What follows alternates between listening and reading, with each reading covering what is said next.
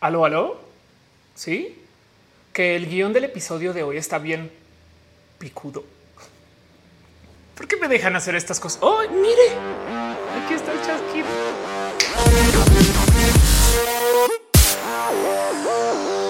Hey gente bonita, ¿qué tal? Yo soy Ofelia Pastrana, la explicatriz y sean ustedes bienvenidos aquí a mi canal de YouTube donde hablamos de tecnología, a veces de videojuegos y siempre nos damos mucho amor, geek y cariño y apreciación y admiración y esas cosas chidas y bonitas.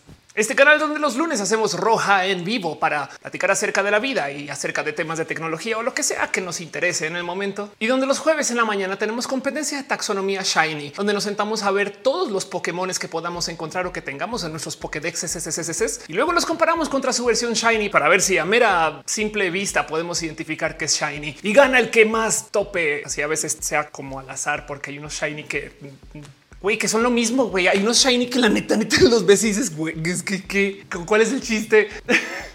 Este video fue editado por Elisa Sonrisas, la mejor transeditora del Internet. Chequen en redes sociales como Elisa Sonrisas. Déjenle un abrazo. Hoy quiero platicar de un tema que me llega bastante al corazón porque mis últimos como casi que 10 años de vida han sido bajo este orden laboral, pero de todos modos es algo que vaya que le he dado vueltas así vale la pena hacer o si simplemente lo estoy haciendo porque es tentador y porque es fácil y pagas menos. Y es esto de el home office, el trabajar desde casa, el ser freelancer y tú ser dueño o dueña o dueña de tu propio tiempo para poderte esclavizar a tu propio tiempo. Ya saben cómo es. Como youtuber freelancer y generadora de contenido, pues claro que yo trabajo en mi casa. De hecho, ahí donde está esa bandera, esto es mi cama. Entonces se desdobla y, y es súper distópico porque entonces queda como esta rara situación donde se acaba, digamos, el show o la grabación y luego yo duermo en el set. Pero ya hice mis pases con eso. como sea, el punto es que el home office es algo que ha estado muy presente porque debido a la pandemia y al estar en el encierro en casa, pues muchas personas básicamente enfrentamos el que tenemos que trabajar desde acá o no trabajamos. Punto. Aún yo como generadora de contenido hago mucho más en casa de lo que hacía hace mero un año, pues porque ahora todas mis conferencias son de aquí así vía esta cámara y entonces ahora hago aún más cosas desde casa y yo también entré en esta rutina que muchas personas pues ya conocemos, que es esto de hacer como 16 zooms en cadena y no darnos cuenta que no nos hemos movido de la silla como en seis horas hay que ir al baño y no nos hemos bañado y ya me entienden por dónde va la cosa. El tema es que si bien la pandemia anterior en el 2009 le enseñó a la gente que existe una cosa que se llama Skype y ahora muchas personas decidieron que pues también vale la pena hacerse videollamadas y no necesariamente tenemos que ir a las oficinas de cada quien para coordinar cosas. Esta pandemia llegó con Zoom, eh, o sea, con otro Skype, o sea, más bien con la cultura de poder hacer llamadas multipartitas. Entiéndase, en esta pandemia, como que ya normalizamos el hecho de que genuinamente podemos pues, convocar a nuestros amigos a lo que sea en línea. O sea, he visto gente que se ha puesto a jugar juegos de mesa vía Zoom. He visto gente que está haciendo pedas vía Zoom, pero como sea en el espacio laboral, pues evidentemente salió a luz que si tú trabajas desde casa, también pues puedes trabajar y con un alto nivel de productividad en la gran mayoría de los casos. De hecho, con un mayor nivel de productividad, porque literal te despiertas y ya estás en la oficina. Y de nuevo, cuando digo que esta pandemia le enseñó a las empresas que se puede trabajar vía home office o remoto o vía Internet, lo que sea, me refiero a que hay empresas que ya decidieron que aunque se acabe la pandemia, nos vamos a quedar así. Facebook, por ejemplo, ya declaró que más del 60% de sus empleados se van a quedar en casa. Twitter ya dijo que va a ser permanente el hecho que tengan empleados desde casa. Square, Shopify, Microsoft, Slack, la cantidad de empresas del rubro del mundo de la tecnología que han dicho o anunciado que pues ahora van a simplemente dejar que cada quien trabaje desde donde se le dé la gana es inmensa y deja algo ahí que pensar acerca del qué le hicimos al mundo si en el futuro, menos digamos que en los próximos 10 años, sí va a ser un hecho que vamos a trabajar desde casa. Y pues sí, hay que tomar en cuenta que parte del motivo por el cual esto está sucediendo es porque de muchos modos se puede. Ya tenemos la tecnología, ya la gente sabe que desde casa se puede conectar y ver sus clases o ser parte de una organización o reunión de gente sin tener que ir a verles cara a cara, dejando muy en claro que ese se puede. Es bien complejo cuando tú vives en un país tercermundista, porque hey, no todo el mundo está conectado al Internet y aquellos que sí, no todo el mundo tiene acceso a un buen dispositivo para consumir, digamos que con una calidad medianamente buena estos contenidos o su trabajo. De hecho, si les dijera la cantidad de gente que durante la pandemia me ha contado historias de cómo ha estado pues, asistiendo a su salón de clases vía su celular, porque no tiene un computador y entonces el celular pues funciona, pero pues saben? Y es que lo primero que tenemos presente con el tema del home office es que, pues, de muchos modos esto es lo que queríamos, creo. Analizar eso un poquito porque por mucho tiempo yo recuerdo de escuchar de gente diciendo para qué tengo que venir a la oficina si puedo quedarme en casa y hacerlo. Como freelancer todo el día escucho de gente gozándose esta situación de pues, no tener que ir a ver gente. Y si ustedes no viven en México, aquí tenemos un concepto que seguramente tiene otro nombre en su país que se le llama eso de la hora nalga. Esto que muchas personas ya internalizaron como el supuesto requisito de más que trabajar, simplemente estar sentado en tu lugar para demostrar que estás trabajando. Una cosa que tiene que ver con esto de las malas culturas laborales, porque hay muchos jefes por ahí que simplemente no saben qué medir, excepto que la gente esté en su lugar trabajando. Y sí, por mucho tiempo le dijimos al mundo, no sería mejor quedarme en casa. Recuerdo ver cómo hace unos años, es más, tan cercano como hasta el 2017, todavía se hablaba acerca de las empresas que eran chidas y cool porque dejaban que tú literal trabajaras desde casa. Y es que esto es una colita fina de eso que se comenzó a hacer a eso de los 2000 cuando las empresas descubrieron que pueden hacer el outsourcing. La subcontratación básicamente es un, digamos que medianamente legal o a veces muy legal, en cuyo caso diríamos que sería como que medianamente indebida práctica de contratar gente por medio de otra empresa para que trabaje en tu empresa. Por consecuencia, si tú tienes alguna complicación en tu empresa, esos empleados o esas empleadas técnicamente no trabajan para ti, entonces puedes disponer de esos contratos a esa gente sin tener que garantizarles seguridad laboral alguna. Pero lo que sucedió en los 2000 es que debido que desarrollamos mejores tecnologías de la comunicación y debido a que aparecieron países emergentes de esto que en ese entonces se presentaba como las BRIC, Brasil, Rusia, India y China, los países que técnicamente iban a dominar el mundo en los próximos 15 años y algunas se cayeron en el camino y México nunca estaba incluido, pero como sea que estaban ahí para decirle a Estados Unidos, hey, ¿qué crees? Tú me puedes enviar trabajo a mí y yo aquí desde acá ejecuto las cosas y te las devuelvo, no pasa nada. En la India, por ejemplo, se crearon hubs inmensos de tecnología como en Bangalore, donde la gente se especializaba explícitamente en ser ingeniero de sistemas para que luego desde Estados Unidos les enviaran todo su trabajo y se ejecutara allá y se pudiera devolver. Esto por supuesto sucede porque tenemos el Internet y en el 2000 comienzan a aparecer estas tecnologías que permiten que la gente colabore sin que tengan que verles ahí enfrente o que hagan una llamada o algo así. Y sí, bien podemos debatir acerca de los positivos y los negativos del outsourcing. Hay que tener presente que sí hubo algunas situaciones donde en últimas muchas personas sí se vieron muy beneficiadas. De entrada, el mero hecho de que tú como empresa estadounidense pudieras contratar a 100 ingenieros con lo que en Estados Unidos le pagabas a 5, por así decir, permitía que tu empresa creciera mucho más. Al crecer mucho más, esos 95 que no estás contratando, con que algunas de esas personas se enfocaran en hacer un trabajo de otra naturaleza, técnicamente estarían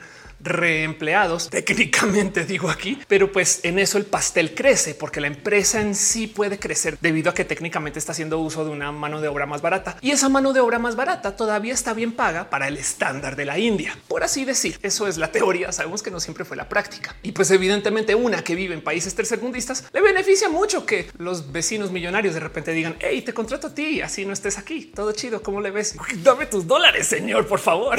Ese outsourcing está muy chido. Pero aún en Estados Unidos, la cultura del outsourcing fue celebrada internamente porque le permitía a grupos, llamémosle marginados o distanciados del espacio laboral, el poder volver a estar ahí. Por ejemplo, en el 2004, JetBlue, una aerolínea bien bonita local en ese entonces en Estados Unidos, decidió que para todos sus procesos de servicio y soporte iba a contratar a mamás que estuvieran en casa, que pudieran en su tiempo libre atender una línea de servicio y soporte. ¿Está outsourcing? Sí. ¿Son estadounidenses? Sí. ¿Le estamos dando trabajo a alguien que no estaría encontrando trabajo? Sí. Y entonces la oleada del freelanceo de hoy pues se conecta un poco con esa cultura del outsourcing que comienza eso de los 2000 que ya venía desde antes con otro tipo de procesos laborales, pero ahora cuando se trata de industrias que hacen uso de la tecnología, pues aquí estamos.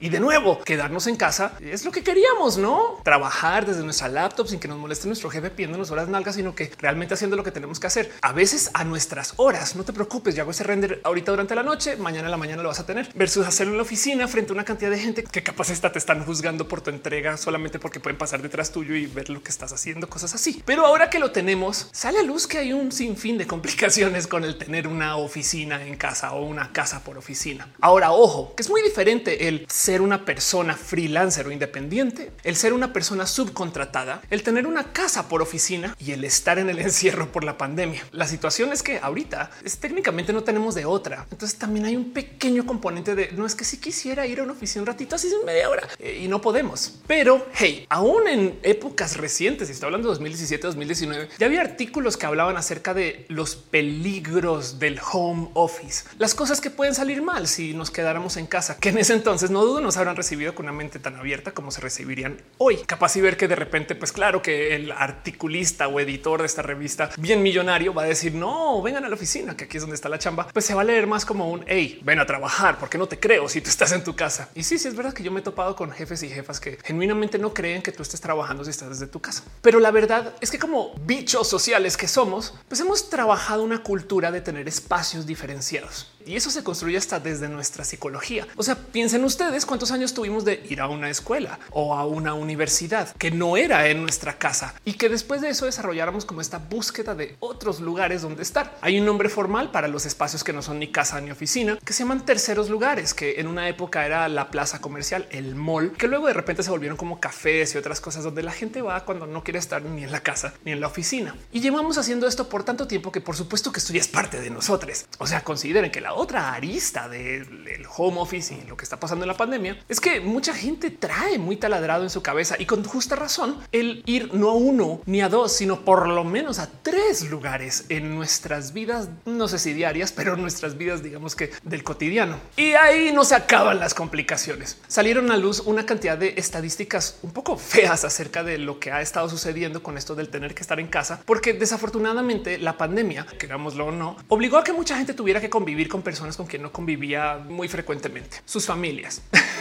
y si bien yo sé que esto puede ser complejo para alguien que haya roto su relación en plena pandemia o puede ser muy bonito para alguien que haya reforzado su relación en plena pandemia, hay que tener presente que pues claro que amamos a nuestras familias, pero de nuevo, si tenemos una psicología de estar constantemente saliendo a buscar otros lugares, a ver otras personas, entonces estar con las mismas personas todo el tiempo trae desgaste psicológico. Y para rematar, hay muchas personas que desafortunadamente entraron a roles de género de esos que odiamos con todo nuestro corazón, porque además mucha gente jura que tiene que ser impuesto solamente por una condición que tuviste el momento del nacimiento y esas cosas que hoy en día ni aplican, pero hay gente que ahí van y por consecuencia las mujeres se han visto más afectadas que los hombres, hablando de mujeres cisgénero, asignadas mujeres al nacer y hombres cisgénero o asignados hombres al nacer ahorita durante la pandemia. Entiéndase, a las mujeres les fue mal porque por uno u otro motivo se tiene expectativas sociales sobre la mujer en casa que no necesariamente se tienen sobre los hombres aún dentro de un espacio donde no hay como tanta presión social, hay muchos hombres que culturalmente hablando están muy ok con dejar tanto más descuido que mujeres. Al parecer, digo, desde el estereotipo esto me hace sentido, pero también sale a luz como bajo esto del cómo se debe de vivir o cómo se debe de convivir y cómo mucha gente no ha organizado su como contrato de pareja para enfrentar estas cosas. Entonces las mujeres parece que estadísticamente hablando se están tomando más tiempo para cuidar las casas o cuidar a sus familias en la casa, liberándole espacios al hombre. Y esto es de esas cosas tóxicas y horribles que vienen de los roles de género y lo patriarcal que desafortunadamente en la situación de encierro obligatorio sale a relucir. Por consecuencia, las mujeres están oficialmente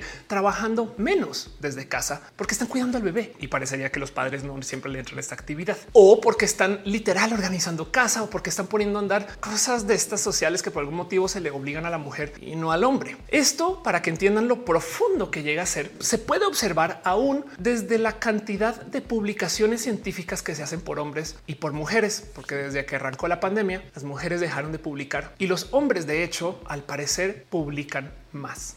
Injusticia puede que sí. O bueno, por lo menos ahí tenemos algo que observar. Y tristemente, pues parecería que esas son de esas cosas que se podrían hablar y discutir. Pero qué les digo, la estadística es que así estamos. Lo cual entonces demuestra esto que pues, se batallaba mucho desde los feminismos de los 50 y 60 de lo importante que es que la mujer esté bien inscrita en el espacio laboral, porque al salir de casa, entonces se puede desentender socialmente de estas cosas que se le obligan solamente por de nuevo algo que se le asignan en hacer. Cosa que de paso me deja un sinfín de dudas del cómo le afectará esto a la diversidad en general bueno, consideremos otro caso. Para alguna mujer trans que vaya a una oficina a trabajar regularmente, el mero hecho de que no esté asistiendo a esa oficina como nadie en su empresa, de muchos modos ya no le está enseñando a esas personas el cómo somos las mujeres o los hombres o las personas trans. Y hey, no hay que irse a la bandera con esto. Bien podemos hablar acerca de gente morena, bien podemos hablar acerca de gente, no sé, norteña en la Ciudad de México, bien podemos hablar acerca de la gente extranjera. Si tú no estás conviviendo, es muy posible que no estás trabajando ese músculo de la diversidad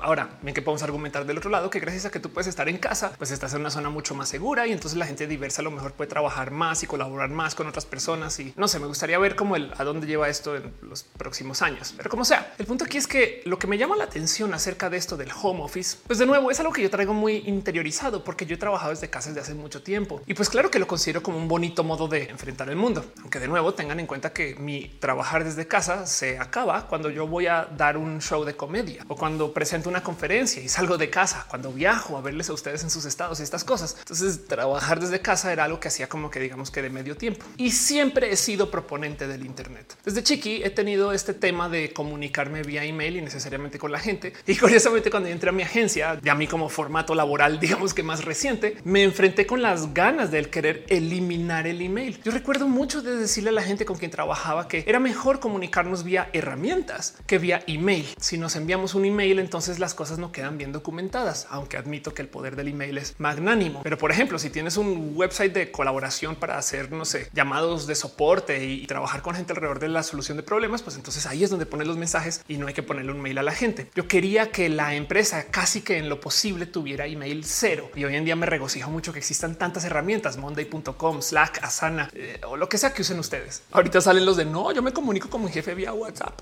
Pero esto era la cultura que yo quería sembrar con el cómo se colaboraba con mi empresa. Porque volviendo a esto del outsourcing, hay algo que decir justo acerca de las culturas de la colaboración. El outsourcing es un modo horrible para decirle a la gente que realmente no son parte de una empresa. sí, claro, bienvenido a tu nuevo espacio aquí en Brownies Inc. de México.com. Tu eh, contrato dice que vas a trabajar para subcontratación 3215 eh, SADCB. Puedes firmar aquí, por favor. y si da un poco de güey, esta empresa le vale gorro que yo trabaje aquí. Pues claro, no, una vez estaba platicando con mi padre acerca de cómo la cultura empresarial de hoy se enfoca tanto en el buscar gente freelancer y no contratar gente de planta. Y como por ejemplo, es muy normal que tú en una agencia, digamos, de comunicación, te contraten mejor por proyecto que de planta, porque por proyecto en cualquier momento se acaba el proyecto y te vas, mientras que de planta te tienen que dar un pago mensual, entregues lo que entregues. Así que no hay como, por así decirlo, incentivos para que entregues, cuando técnicamente el tener tu trabajo ya es incentivo, pero en fin, en fin.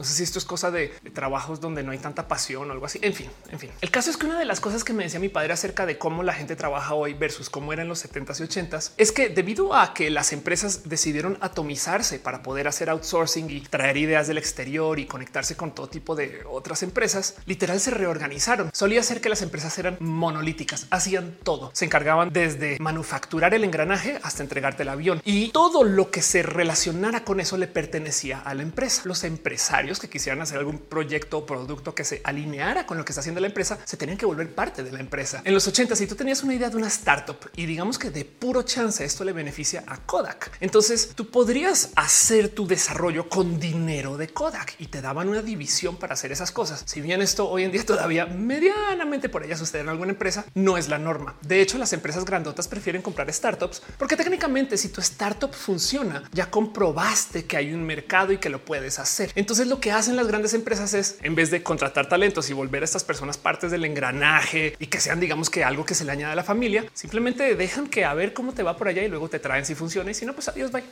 Para muchas personas que han estado trabajando en el mundo empresarial de hoy, esto les va a sonar súper normal. Claro, Feli, así es como le hacen. Pero piensen ustedes que la gran diferencia aquí está en la palabra responsabilidad, porque si una empresa grandota te adquiere a ti, por así decir, y a tu talento y a la gente que te rodea y se encarga de que tu proyecto salga, están tomando completa responsabilidad por tu proyecto. Mientras que si dejan que tú investigues por tu propia cuenta y que hagas tus propias cosas, pues entonces tú eres quien lleva la responsabilidad de que las cosas funcionen y ellos solamente tienen que poner el dinero después. Y esto en un sinfín de cosas que no han hecho más que cambiar en los últimos, digamos que 30 o 40 años. Pero hey, es una cosa que me parece súper interesante de observar, porque esto evidentemente explica el por qué las empresas les gusta la subcontratación. Digo, por un lado, evidentemente quieren limitar su responsabilidad legal a la hora de despedir gente y por el otro lado están respondiendo a nuevas leyes que existen para proteger a quien trabaja. Si tú no estás trabajando en la empresa, ah, quieres dividendo porque fin de año o lo que sea que se relacione con la seguridad del trabajador. Entonces ahora chequen como las grandes empresas no están invirtiendo en la seguridad de la gente que está haciendo la investigación y el desarrollo por ellos o ellas, sino que también están asegurándose de que tú no puedas ser parte de la empresa a la hora de contratarte de todos modos.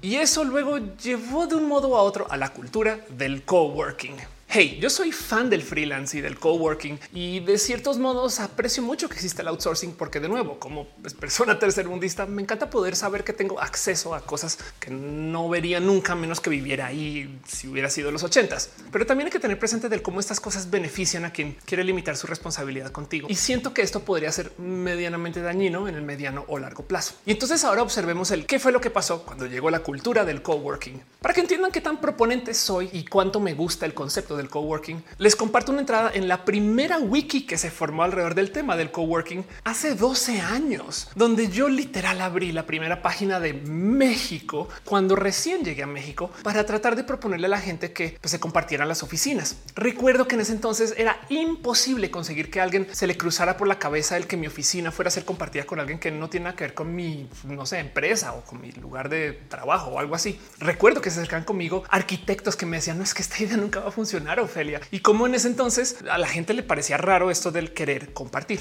Pero de nuevo, mi señor padre muy boomer y muy instalado en sus modos y sus caminos de la vida, un día también me dijo que pues sea lo que decir acerca de la cultura de la riqueza, donde la gente prefiere compartir sus cosas, pues porque no va a pagar todo un piso para tenerlo, sino que pues a ver cómo le saco un poquito de dinerito por aquí por allá. Del otro lado, bien que puedes decir, hey, qué inteligente que es, pues rentar los extra metros cuadrados que tienes en tu oficina para que otras personas vengan a trabajar contigo. Y si eres más listo lista, puedes hacer uso de esas empresas para generar una pequeña comunidad que hagan que tú salgas adelante y demás, que técnicamente esto es lo que hay detrás de los buenos coworking. El punto aquí es que la existencia de un coworking implica que la empresa en sí no siempre tiene que pagar la oficina en sí, porque muchas personas hacen uso de coworking a calidad personal. Si la empresa ya no te va a dar tu división de investigación y desarrollo, sino que simplemente te va a decir a ver cómo te va, te dejo ahí un poquito de inversión a ver y tú dale y si no funciona va y, me devuelves el dinero que te presté. ¿eh? Caso que pasa mucho, por ejemplo, con las disqueras y la gente artista. Muchas personas contratan coworking para sí mismas, para sus emprendimientos que están hechos para eventualmente vendérseles a empresas grandes. Y sí, el coworking para mí, por ejemplo, ha sido espectacular. Hay dos o tres aquí afuera de mi edificio que he contratado varias veces, donde a veces tengo una oficina externa para mis cosas y ya aparecieron booms de extra sobreinversión en los coworkings. WeWork explotó porque le vendían más que el mundo al mundo y otro desmadre que amerita mencionar en otro vida. Pero de lo que estamos discutiendo aquí es del home office, es del que tú trabajes desde tu casa. Pasamos de un la empresa te va a pagar un trozo de lo que debería estar pagando porque no te va a dar una oficina completa, va a ser una oficina compartida. Aún no, ahora tú pones la oficina y esto me trae todo tipo de raros sentires aquí en el corazón, porque por un lado, ustedes creen que las empresas van a pagar la extra electricidad, el Internet rápido, el que tú tengas una cámara buena o el que tengas agua en tu refri o café o cosas así que pues normalmente tienes en una oficina, dejando de lado la interacción social. Los extra costos asociados con que cada quien pague su oficina hasta suenan un poco superfluo si consideramos que en la oficina todo esto se compraba en masa y para compartir y ahora cada quien tiene que comprar al de tal para su casita. Y es que esto justo ata con un patrón que yo creo que vale la pena tener muy en radar y se los dejo ahí en la mesa para que consideren del cómo nuestra cultura laboral de hoy, que hemos apreciado mucho porque ha sido muy disruptiva para eso de los sistemas viejos y cansados que medianamente apreciamos en su momento y que hoy en día ya sabemos que están muy viciados, pues nuestra cultura laboral de hoy que estamos viviendo está hecha alrededor de algo que llamamos la industria colaborativa, las empresas del compartir. A mí me gusta hacer la broma del cómo la gente que está desarrollando software y startups de hoy, sobre todo la gente que está en San Francisco, que es quien más abunda en esto de las cosas que sí usamos, pues son las personas que son hijos, hijas de la generación Flower Power en San Francisco, de la gente que pues quiso ir en contra del sistema en los 60 en los 70 y pues creían estos como ideales hippies y pues ya de adultos mayores, sus hijos, hijas, pues son estas bestias capitalistas quienes se criaron con sus padres diciéndoles hey, comparte todo. ¿Cómo estás? Porque eso es lo que te pregunta Facebook apenas haces login. ¿Cómo estás? ¿Qué cuentas? ¿Cómo vas? Oye, ¿no quieres compartirle a tus amigos cosas? ¿No quieres compartir recursos con la gente que te rodea? Pero bueno, es una broma. Lo digo solamente porque la industria colaborativa puede ser muy buena para un sinfín de temas. El mero hecho de que yo pueda vender mis cosas de segunda mano vía eBay o ponerlas en Facebook o decirle a alguien vengan por estas cosas que tengo aquí en vez de simplemente tirarlas o venderlas por allá, quién sabe dónde en un mercado mucho más pequeño, es espectacular. El mero hecho de que yo pueda compartir mi coche para monetizar las horas extras y entonces soy uberista de noche y trabajo de día, eh, suena bonito. Pero la cultura colaborativa también tiene un sinfín de desgastes porque las empresas que fomentan esta cultura no lo hacen desde la responsabilidad por quien trabaja con ellos y ellas. Y esto es un arma de doble filo, porque los uberistas, por ejemplo, capaz si les gusta ser independientes, pero a la par al ser independientes no tienen seguros de nada y obviamente nadie cuida a estas personas y tienen que pues, velar por su propia cuenta. Hace nada justo se puso a voto en Estados Unidos con el mismo voto presidencial, el que si la gente que trabaja usando Uber serían empleados de Uber y muchos empleados de Uber dijeron que no, porque para esto de los impuestos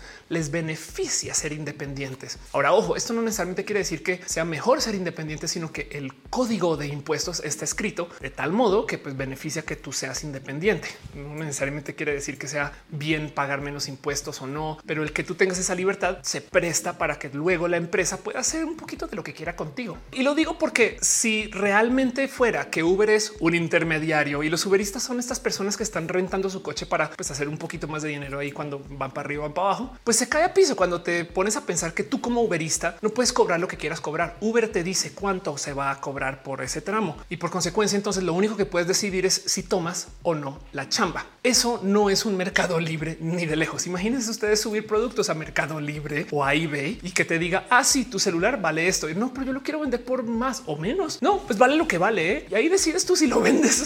Hay un sinfín de discusión acerca de cómo estas técnicas del cómo se están estructurando esas empresas de hoy en día han logrado deshacer más de 100 años de protecciones laborales para pues, quien trabaja en empresas y que desafortunadamente puede tener un sinfín de raras consecuencias en el cómo se desarrolla la gente. Porque si a ti te contratara Uber, pues le beneficia a Uber tener un programa para que tú arranques como Uberista y acabes como, no sé, presidente. Me explico esas historias de cómo se supone que tú puedes llegar a un McDonald's y un día ser dueño de McDonald's y luego vas y miras y eso no se puede. Que no sé si sabían, McDonald's no necesariamente es el mejor empleador de la esquina y sobre todo no es necesariamente el que mejor paga. Y cuando le han preguntado a McDonald's del tema, muchas veces han comentado que ellos asumen que quien viene a trabajar en un McDonald's no lo está haciendo de tiempo completo, por eso pagan esos salarios. Al parecer, la gran mayoría de los empleados de McDonald's son de medio tiempo y ya. Ahora, del otro lado, el poder desentenderse de cuidar a la gente que trabaja en tu empresa se presta para que tú como empresa seas entonces muy ágil. Si tú estás desarrollando un producto que no funciona y tienes a 100 empleados conectados a ese producto, vas a tener que despedir a 100 personas que puede que no lo puedas hacer en varios estados, lugares, países, ciudades, lo que sea. Y entonces tienes que apegarte a ese producto, así sea muy mala idea y ver dónde sacar más dinero y fondearlo básicamente. Y eso puede arruinar tu empresa. Bueno, es un decir. Si podemos como disponer como de talento para que vaya y venga y le conectamos y desconectamos, apenas se genera un mercado para que la industria pues funcione así. Entonces podemos tirar ideas contra la pared a ver si pegan. Y por eso es que, por ejemplo, Uber tiene un sinfín de mejoras a comparación de lo que sería literal diamétricamente opuesto, que son los taxis que tienen tanta protección que nunca van a tener que innovar a menos que el gobierno así lo decida. Y aunque lo decida, ahí ves tú todavía que están usando sus coches viejos con sus técnicas viejas, con sus mañas viejas y pues que van a poder seguir andando así porque se les permite y no tienen por qué mejorar. Hay una muy buena discusión acá acerca de innovación versus derechas versus izquierdas y política. Yo sé, no quiero enfocarme en eso para este video, pero sí quiero que tengan presente que el outsourcing, la subcontratación es tremendamente presente. Creo que más del 68% de los productos en Estados Unidos tienen subcontrataciones en el cómo se hacen y hay algo así como 57 millones de empleados independientes o subcontratados en Estados Unidos, que es una cifra más que considerable. En nuestros países latinoamericanos, donde hay tanto mercado informal, ni al caso hablar acerca de subcontrataciones. No sabría exactamente cómo medirlo, porque igual y mi taquero pues está outsourciendo mi almuerzo.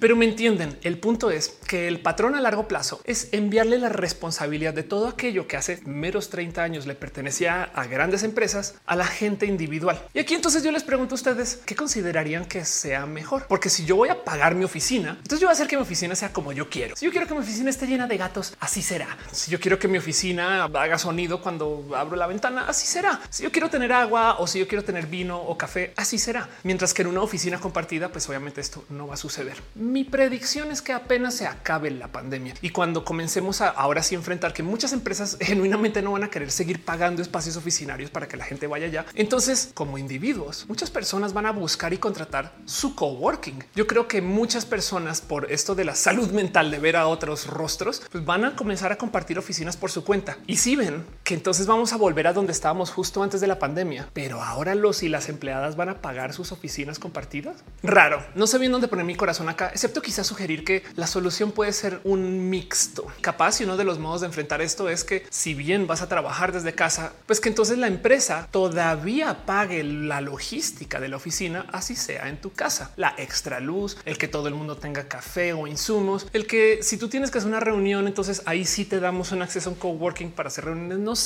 Lo que sí me queda claro es que esto no me afecta a mí porque yo pues ya vivía en home office desde hace mucho tiempo. ¿Sabían ustedes que esto también es muy común en Japón? Hay muchas personas que al parecer viven y trabajan en casa desde el encierro, igual a que si estuvieran en pandemia desde hace muchos años. Se les conoce en Japón como la gente hikikomori, que en últimas es un otro nombre de decir freelancer que no quiere socializar con muchas personas. Y si nos dejáramos llevar por los documentales que topamos en YouTube del tema, al parecer esto sucede porque hay gente que no puede trabajar en una empresa con su línea de trabajo de interés de todos modos, debido a que Japón pues, maneja reglas sociales muy estrictas y hay gente que hace cosas que pues no van con esa sociedad. Pero bueno, lo digo porque solo quiero dejar ahí en la mesa que el home office igual y si tiene un tantito de normal para muchas personas, sobre todo si tú eres una persona del ámbito creativo o si vienes de las artes. Y miren, le doy la bienvenida a que la gente esté en casa con sus mascotas, con su familia y que la gente pueda convivir con sus espacios. Pues que también si tu trabajo existe para que tú pagues tu renta, entonces sácale el máximo que puedas a esa renta o a esa casa o esas pertenencias, lo que sea. Me entienden? No más no me gusta que esto sea a costo de la gente que trabaja en las empresas y que he escuchado muy, muy pocas historias de empresas que están genuinamente pagando más porque tú trabajas en tu casa, porque así debería de ser. En fin, ¿cómo se sienten ustedes con su home office? Aquí déjenme saber en los comentarios que me despierta mucha curiosidad. A veces me pregunto si con el tiempo suficiente vamos a volver a donde estábamos, solamente que ahorita tenemos este recuerdo de trabajar desde casa. O si desde ahora en adelante el home office es el cómo se trabaja y capaz iba a crecer una generación de niñas que por costumbre siempre tuvieron a papá o a mamá en casa. Y vamos a ver qué significa eso para la sociedad. Me divierte mucho de ver todo esto. De nuevo, como todo en este canal, la idea no es juzgar, Yeah. Sino observar. Pero me gustaría saber de ustedes qué opinan acerca del home office y si sienten que estoy siendo demasiado quejetas o si a lo mejor lo que estoy diciendo tiene tantito de fundamento. Yo, porque quiero nomás nerdear de este tema. Para todo lo demás, pues este canal existe porque ustedes existen ahí donde lo ven. Gracias a que ustedes vienen acá a comentar, a opinar, a ver, a quejarse y no quejarse, a dar amor y cariño o a decirle a alguien no puedo creer que Ophelia dijo esto. Lo agradezco desde el fondo de mi corazón. De verdad que es muy bonito saber que nos podemos encontrar aquí, así sea un Y en eso solamente quisiera devolverles un poquito el cariño y pues no sé, decirte directo a ti. Gracias por venir acá. Gracias por ser parte de esto. Gracias por apoyarme en mi camino youtubero. y si eres una persona de la diversidad, Gracias por existir. Nos vemos en mi próximo video. Te quiero un chingo.